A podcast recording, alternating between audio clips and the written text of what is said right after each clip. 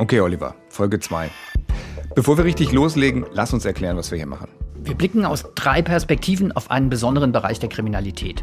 Wir schauen auf Täter, auf Opfer und auf Ermittler. Hm, komm, wir machen es noch ein bisschen konkreter. Wir machen verschiedene Sachen. Ich erzähle den spektakulären Cyberangriff auf ein DAX-Unternehmen. Ein Angriff, der für den Konzern richtig bedrohlich wurde. Und ich begleite einen Beamten des BKA bei seinen Ermittlungen. Dabei geht es um einen Fall von Kindesmissbrauch, einen sehr ungewöhnlichen Fall. Und wir beide sprechen mit Anna, die gar nicht so heißt. Denn Anna ist Hackerin und möchte anonym bleiben. Sie verdient ihr Geld mit dunklen Geschäften. Alles, was wir hier erzählen, ist wirklich so passiert. Und es geht immer um Cybercrime. Ein Podcast von HR Info.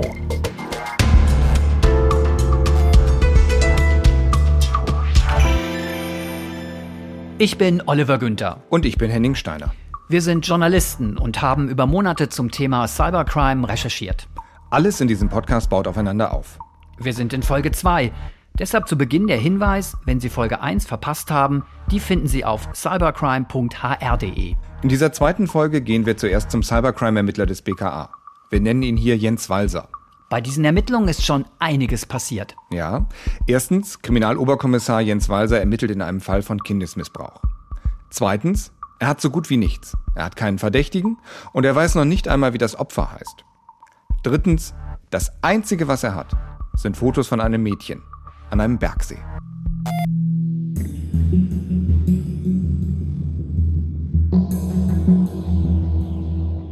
Jens Walser hat in seinem Job schon viele Fotos missbrauchter Kinder gesehen. Auch solche Fotos, die er mir lieber nicht beschreiben möchte. Und ehrlich gesagt, ich bin ihm dankbar dafür. Trotzdem will ich noch einmal genauer auf die Bilder dieses Falls zu sprechen kommen. Denn sie zeigen ein vermeintlich unwichtiges Detail, das Walser aber sofort auffällt. Es ist der Ort, an dem ein Teil der Aufnahmen gemacht wurde. Die fanden an einem Gebirgs- oder Alpensee statt. Und damit unter freiem Himmel, auf einem offenbar frei zugänglichen Gelände. Jens Walser sagt, sehr ungewöhnlich. Weil äh, in der Regel, zumindest die Bilder, die ich bislang gesehen habe, in geschlossenen Räumen, sprich Wohnungen, Privatwohnungen, äh, gefertigt worden sind, sodass äh, diese Aufnahmen in der, in der Landschaft eher eine Seltenheit dargestellt haben. Diese Seltenheit ist Walsers einzige Chance, den Fall aufzuklären. Sein Plan? Im ersten Schritt herauskriegen, welche Berge im Hintergrund der Fotos zu sehen sind. Im zweiten dann, mit Hilfe dieses Bergpanoramas den Tatort finden, den See. Die Idee war, die genaue Tatörtlichkeit, also sprich den Erstellungsort der Fotos zu identifizieren, weil relativ oft eine Tatörtlichkeit nützliche Hinweise geben kann im Hinblick auf den Täter und oder das Opfer. Das Problem? Seen, auch Bergseen, gibt es viele. Ziemlich viele. Aber Jens Walser ist niemand, den so etwas aus der Ruhe bringt. Ausgangslage, äh, suche mir einen See weltweit. Hm, das wird dann eher schwierig bis unmöglich, aber in dem Fall hat man ja den Fokus auf äh, deutschsprachigen Alpenraum. Und ähm, insofern gibt es da auch sehr viele Seen, äh, wie ich feststellen musste, aber äh, ist dennoch überschaubar gewesen. Überschaubar heißt, dass es allein in den bayerischen Alpen etwa 200 Seen gibt. Immerhin, der See auf den Bildern wirkt größer. Das schränkt die Suche ein. Und Walser hat noch ein Schnipsel, das ihm helfen könnte. Denn die Polizei ist bei ihren Ermittlungen auch auf Chatinhalte des mutmaßlichen Täters gestoßen. Und darin entdeckt sie Hinweise auf eine bestimmte Region. Vorarlberg, ein Bundesland im Nordwesten Österreichs. Dort beginnt Jens Walser seine Suche. Die nächsten zwei Wochen verbringt er vor dem Bildschirm. Vergleicht Fotos und Satellitenaufnahmen von allen möglichen Seen mit den Tatortfotos. See für See klappert er ab. Sichtet die Ufer. Abschnitt für Abschnitt. Letzten Endes hatten wir ja auch nur einen kleinen Ausschnitt von dem entsprechenden See und äh, mit doch auch markanten Uferlinien und äh, die galt es dann entsprechend dann zu finden. Eine Sisyphos-Aufgabe. Genau, so muss man sich das vorstellen. Um am Ende festzustellen, es ist nicht der Vorarlberg.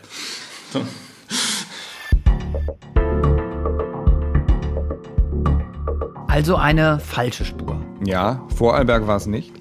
Und noch was kann ich schon verraten, der gesuchte See lag überhaupt nicht in Österreich. Aber das ahnt Jens Walser zu diesem Zeitpunkt noch nicht.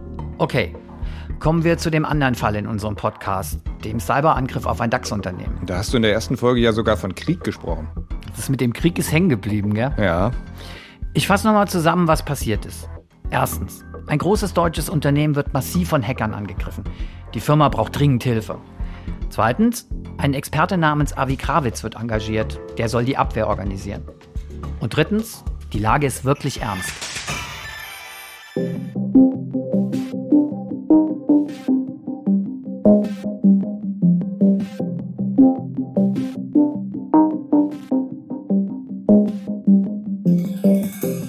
Ist Sonntag.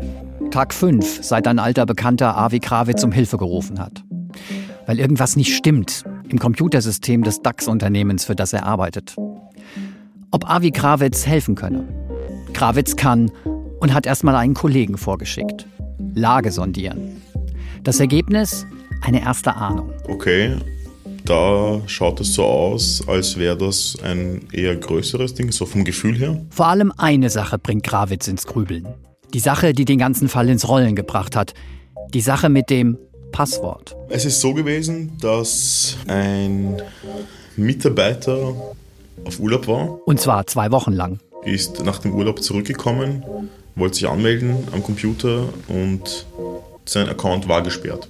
Der Mitarbeiter macht das, was wahrscheinlich jeder Mitarbeiter in jedem größeren Unternehmen machen würde. Er sucht Hilfe beim Helpdesk. IT-Service, wie kann ich helfen? Avi Krawitz erinnert sich an die Antwort. Ihr Passwort ist abgelaufen und da sie das Passwort dann mehrmals falsch eingegeben haben, wurde ihr Account jetzt gesperrt. Aber ich war im Urlaub. Ich habe mich nirgends eingeloggt. So die Reaktion des Mitarbeiters.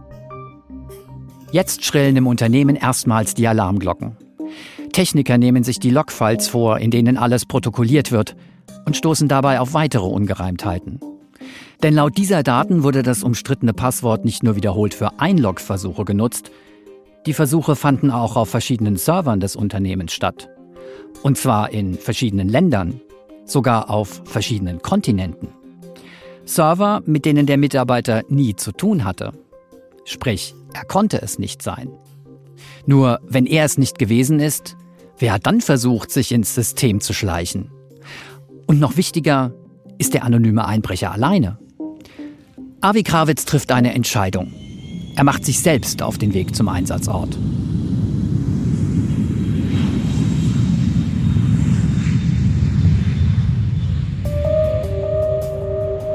Der Empfang eher frostig. Das war in der Tat ein extrem, extrem kalter Wintertag. Ähm, wir sind kurz nach 10 in unserem Hotel angekommen und haben uns überlegt, okay, ähm, es wäre eigentlich noch toll, wenn wir was essen gehen können. Und dann sind wir eine halbe Stunde herumspaziert bei, ich glaube, das waren minus 10 Grad oder so. Aber ohne Erfolg. Alles zu, tiefste Provinz, Bürgersteige hochgeklappt. Sind dann total grantig wieder zurück ins Hotel gegangen, äh, ähm, haben uns dann schlafen gelegt und am nächsten Tag um 8 Uhr in der Früh dann äh, konkret beim Kunden weitergemacht. Am nächsten Morgen soll Avi Krawitz in die Abwehr der Cyberattacke einsteigen. Er ist sich längst sicher. Hinter dem Angriff steckt mehr als ein einzelner gekaperter Zugang. Krawitz hat einen Verdacht. Hier in diesem konkreten Fall hat er schon von Anfang an nach äh, Betriebsspionage gerochen, weil die Muster dafür gesprochen haben. Es roch schon nach Betriebsspionage. Ja, Das heißt, die waren auf Firmengeheimnisse aus? Zum Beispiel Pläne für neue Produkte? Genau, so in der Richtung. Wobei, was die Hacker genau im Blick hatten, das wusste das Unternehmen erstmal eine ganze Zeit lang selbst nicht. Aber was für Dimensionen so ein Angriff insgesamt annehmen kann, da gibt es das Beispiel von Nortel, einem kanadischen Telekom-Ausrüster. Bei dem hatten sich Hacker jahrelang im Netzwerk rumgetrieben und alles ausspioniert, ohne dass es irgendjemand gemerkt hat. Die hatten quasi freien Zugang zu allem. Und wie haben die das hingekriegt? Überraschend einfach. Sie hatten die Passwörter von sieben Top-Managern gestohlen. Und der Witz ist darunter das Passwort des Konzernchefs. Okay. Klassiker im Bereich Cybercrime, geklaute oder geknackte Passwörter. Wobei Passwörter sind natürlich nicht die einzige Schwachstelle. Hacker nutzen auch gezielt Schwachstellen in Computerprogrammen zum Beispiel. Das hat uns Anna, die dunkle Hackerin, ja auch schon in Folge 1 erzählt. Lass uns doch mal reinhören. Welche Art von Aufträgen erledigen Sie? Ich finde Schwachstellen in Standardsoftware. Wir reden hier insbesondere über Schwachstellen in modernen Webbrowsern wie Chrome, Internet Explorer oder Firefox.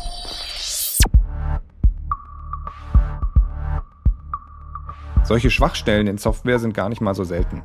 Das Bundesamt für Sicherheit in der Informationstechnik hat allein 2016 um die 1000 Schwachstellen in Programmen als kritisch eingestuft. In beliebten Programmen wie Browsern oder Office-Paketen. Das können Sie übrigens auch nochmal nachlesen auf cybercrime.hr.de. Anna, die Hackerin, sucht genau solche Schwachstellen und macht sie zu Geld. Und das geht so. Wenn ein Hacker einmal weiß, wo eine Lücke im System ist, kann er ein kleines Programm schreiben, das genau diese Lücke ausnutzt. So ein Programm nennt man Exploit. Und damit können die Täter zum Beispiel in fremde Systeme eindringen. Stichwort Betriebsspionage. Wie zum Beispiel bei dem Angriff auf das DAX-Unternehmen. Anna sagt allerdings, dass sie nicht selbst in fremde Rechner einbricht. Sie leistet nur die Vorarbeit. Das heißt, sie sucht nach Schwachstellen, die dann als Exploit an andere Täter weiterverkauft werden können. Aber das ist auch illegal. Um das vielleicht nochmal klarer zu machen.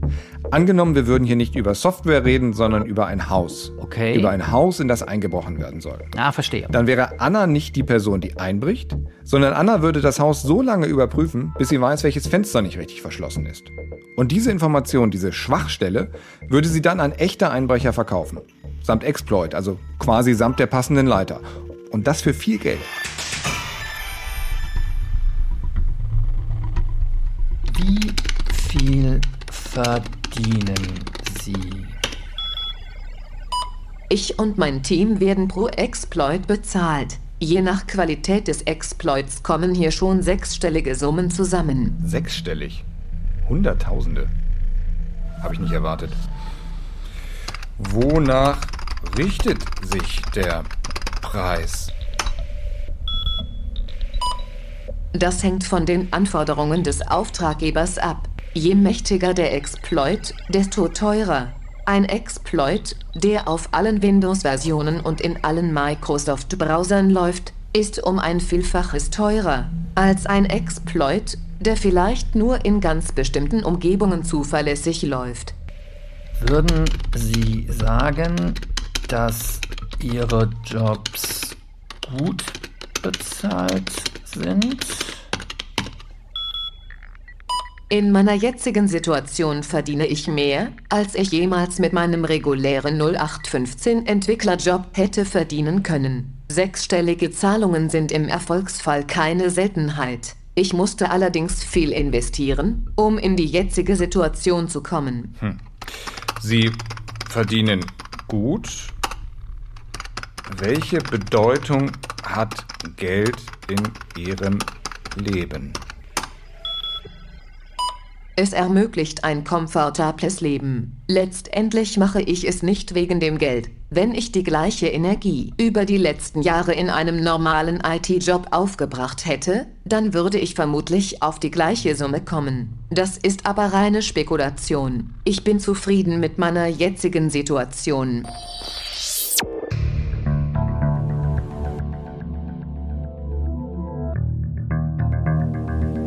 Stichwort Geld. Der zweite Fall, den du hier erzählst, der dreht sich ja um Kinderpornografie. Welche Rolle spielt Geld eigentlich in dem Bereich? Keine besonders große. Also da geht es meistens nicht ums Geld. Heißt das, Fotos wie das von dem Mädchen am See werden nicht geh- oder verkauft? Doch, das gibt's schon auch, aber es ist nicht die Regel. Sicherlich, es gibt möglicherweise auch Täter, die selbst vielleicht nicht pädophil sind und gewerbsmäßig vertreiben. Das sind aber die absoluten Ausnahmen. Das sagt Andreas May. Den kennen wir schon aus Folge 1, Oberstaatsanwalt in Hessen mit Schwerpunkt Cybercrime. Fast ausschließlich werden kinderpornografische Schriften verbreitet und weitergegeben, ohne dass gewerbliche Interessen dahinter stecken. Sondern die werden einfach ausgetauscht, weil man sich mit Gleichgesinnten über seine Neigungen unterhalten möchte. Aber es gibt Ausnahmen. Kannst du dich noch an Sebastian Edati erinnern? Klar, Edati. Der saß doch Jahre für die SPD im Bundestag. Genau, und der ist dann mal vor einiger Zeit darüber gestolpert, dass er im Internet Nacktbilder von Minderjährigen gekauft hat. Und am Wort gekauft merkst du schon, in dem Fall waren tatsächlich Anbieter im Spiel, die Geld mit solchen Fotos machen. Aber der Regelfall ist der Tausch. Das heißt, ich gebe dir Bilder, du gibst mir Bilder. Ja, und dabei sind in der Szene immer die Täter besonders hoch im Kurs, die neues Material beschaffen. Aktive Missbraucher heißen die bei den Ermittlern. Und genau so einen jagt ja Kriminaloberkommissar Jens Walser. Wie geht's da eigentlich weiter? Walser muss Spuren lesen. Wie ein echter Jäger. Ähm, schau dir mal dieses Foto hier an. Ja. Was siehst du? Seeufer, im Hintergrund Berge, Sonne scheint. Ja. Das ist halt so ein klassisches Postkartenmotiv. Ja, stimmt alles. Aber kannst du auch bestimmen, in welcher Himmelsrichtung das Ufer liegt? Das Ufer, in welche Himmelsrichtung? Kann ich nicht. Ich auch nicht. Aber Jens Walser, der kann sowas.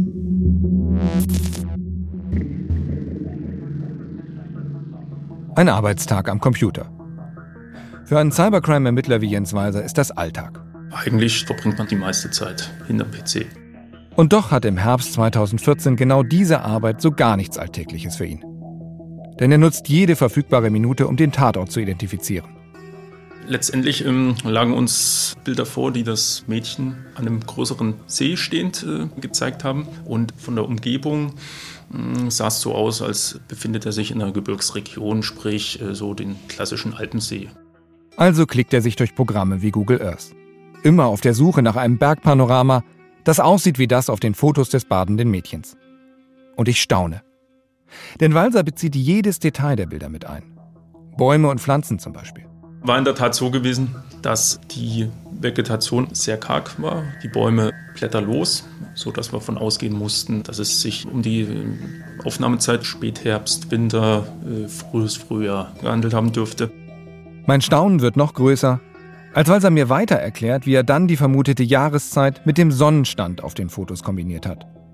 Denn das verrät ihm damals, in welcher Himmelsrichtung die gesuchten Berge liegen müssten. Die Sonnenzeiten, gerade in der alpinen Region, sind da nicht so lange, dass wir ein ja, Aufnahmezeitfenster von 9 bis schätzungsweise 15, 16 Uhr hatten und dann halt mit einem entsprechenden Sonnenwinkel, der ja nur bei einer bestimmten Uhrzeit aus einer bestimmten Himmelsrichtung entstehen konnte. In der Praxis heißt das damals für ihn, Walser muss nicht jeden einzelnen Meter Seeufer vergleichen, sondern nur bestimmte Abschnitte. Was dann auch noch ein bisschen Arbeit erspart hat. Trotzdem verbringt er Stunde um Stunde, Tag um Tag am PC. Um am Beispiel Vorarlberg zu bleiben, hatten wir uns Gewässerkarten geholt, äh, die die Seen indexiert, auch der Größe nach und entsprechend der Wahrscheinlichkeit dann innerhalb der Priorisierung die Seen dann auch angeschaut. Doch in Vorarlberg wird Walser nicht fündig. Nun ist der Rest Österreichs dran. Auch die österreichische Bundespolizei sucht mit. Sie hat Alpinisten in ihren Reihen, die sich gut auskennen in den Bergen. Doch es hilft alles nichts. Am Ende stellt Walser fest, die heiße Spur Österreich ist eine kalte Spur. Keiner der Seen passt. Er weitet den Suchradius aus. Sucht jetzt auch außerhalb Österreichs. See um See um See. Dann plötzlich. Ein Panorama, das ihm bekannt vorkommt.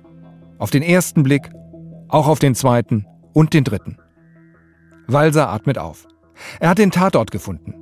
Endlich. Es ist ja ein großes Puzzle und äh, jeder, der ein 3000 Teile Puzzle macht, wenn er am Ende das letzte Teil reindrückt und ein schönes großes Bild hat, äh, so wie der sich freut, äh, so freuen wir uns natürlich auch, wenn jetzt dann eine intensive Internetrecherche erfolgreich war.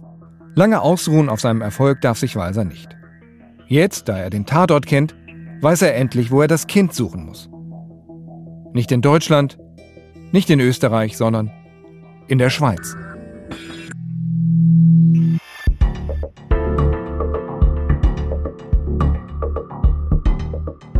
Eine Frage habe ich. Okay?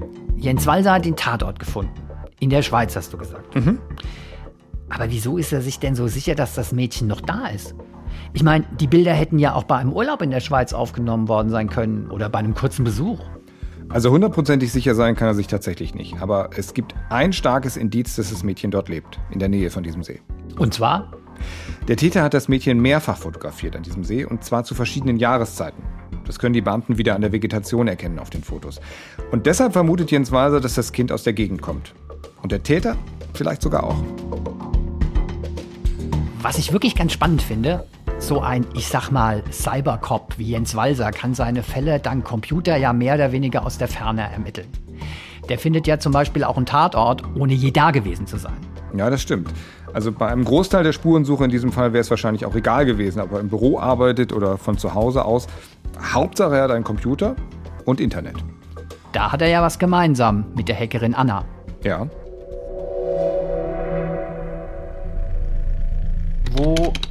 Arbeiten Sie in einem Büro? Ich benötige auf jeden Fall gewisse Grundvoraussetzungen für eine optimale Arbeitsatmosphäre. Neben Monitor, Tastatur und einer guten Internetanbindung ist das subjektive Gefühl der Sicherheit entscheidend. Nur so kann ich mich gut konzentrieren. Mittlerweile habe ich mir mehrere solche Räumlichkeiten eingerichtet. Was macht für Sie dieses subjektive Gefühl der Sicherheit aus? Das ist für mich eine Umgebung mit Leuten, denen ich vertrauen kann. Heißt das, Sie haben mehrere Büros an verschiedenen Orten? Korrekt. Ihr Arbeitsplatz eher ein Schreibtisch, ein Küchentisch oder ein Sessel? Ich bevorzuge bequeme Büromöbel. Zur Not geht aber alles. Ich hänge immer noch an dieser einen Formulierung. Subjektives Gefühl der Sicherheit. Das meint ja wohl vor allem, dass sie sich vor der Polizei sicher fühlt. Das würde ich auch so verstehen. Aber klar ist ja auch geworden, Annas Arbeitsplatz kann im Prinzip überall sein. Hunderte oder sogar tausende Kilometer entfernt von ihrem Auftraggeber. Das ist beim IT-Krisenmanager Avi Grawitz nicht ganz so. Der kann zwar auch viele Fälle sozusagen per Ferndiagnose lösen, von seinem Schreibtisch in Wien aus, äh, bei der Firma SecConsult. Aber wenn es richtig brennt, dann muss er schon selbst zum Einsatzort. So wie in diesem Fall. Genau. Und dabei landet er an einem Arbeitsplatz, der hat, lass es mich mal so formulieren, eine ganz besondere Note.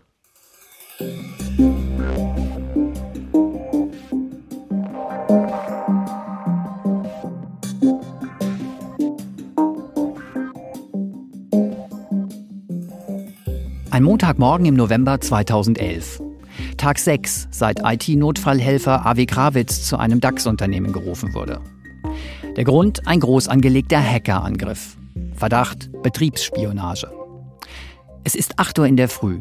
Avi Krawitz steht vor einer Tür. Ich sehe noch vor mir die Tür mit äh, den Vorhängen daneben und an der Türklinke ist ein Schild aufgehängt, auf dem draufsteht Zimmer unter Hochspannung, betreten auf eigene Gefahr. Hinter der Tür fällt sofort der große Tisch auf. Mitten im Raum, kreisrund, für zehn, vielleicht zwölf Leute. Wie groß war der Raum? 40, 50 Quadratmeter hat er schon gehabt. An den Wänden Bildschirme für Videokonferenzen. Von der Decke strahlt kaltes Neonlicht. Am Boden der Teppich ganz in Blau. Vorne an den Fenstern Vorhänge, fast immer zugezogen, auch in Blau. Willkommen im Blue Room. So hat ihn die Taskforce schon vor der Ankunft von Avi Grawitz getauft. In den kommenden Wochen ist dieser Blue Room das Hauptquartier der Cyberabwehrkräfte und ab sofort Arbeitsplatz für Avi Krawitz. So ein Arbeitstag, wann begann der, wie lang ging der? Gab es größere Pausen oder immer durch? Also die ersten paar Wochen ging es jeden Tag von 8 in der Früh bis ähm, es einfach nicht mehr ging. Dann nach Hause schlafen und am nächsten Tag um 8 Uhr in der Früh ging es wieder weiter. Kleidung? Die ersten paar Tage alle noch äh, ganz schön in Anzügen. Ab dem dritten Tag oder so ist jeder in der Kleidung gekommen, in der er gerade gut arbeiten konnte. Da war der Dresscode dann einfach nicht mehr, nicht mehr relevant. Arbeitssprache? Am Anfang noch sehr höflich, ist aber mit der Zeit, je näher man sich gekommen ist, auch immer sehr direkt her geworden. Ja. Direkt heißt? Dass man ganz schnell auf einer, sage ich mal, schon fast schon freundschaftlicher Ebene sagen, hey, bitte mach das jetzt einfach oder äh, kannst du dich bitte darum kümmern, ich habe jetzt keine Zeit dafür. Deutsch oder Englisch? Englisch, so alles komplett auf Englisch. Und gerade in der IT, weil in der, die IT-Sprache ist in den meisten Organisationen Englisch. In den nächsten Tagen wird Avi Krawitz in diesem Blue Room arbeiten, diskutieren, essen. Von morgens um 8 bis abends 21, 22 Uhr. 13, 14 Stunden, vollgepackt mit Videoschalten in alle Welt, Strategiebesprechungen, an Whiteboards gekritzelten Plänen, Arbeitspaketen. Bis zur Erschöpfung. Und in einer ganz besonderen Atmosphäre. Es war eine reine Männerrunde in einem Raum. ähm, alle extrem gestresst und dementsprechend, wenn man halt dann auch nicht lüftet, dann wirkt das dann halt schon manchmal so, dass man in den Raum kommt, wie, wie, in, einer, wie in einer Sportkabine kann man sich das vorstellen. Man kommt rein und jeder, als wäre er gerade voll mitten im Training und äh, die Luft steht ein bisschen und dementsprechend hat es dann auch gerochen. Aber auch wenn man den Druck, den Stress buchstäblich riechen kann. Die Cyber Taskforce des attackierten Unternehmens kommt in den ersten Tagen nicht richtig voran. Stattdessen lauter unbeantwortete Fragen. Wer steckt hinter der Attacke?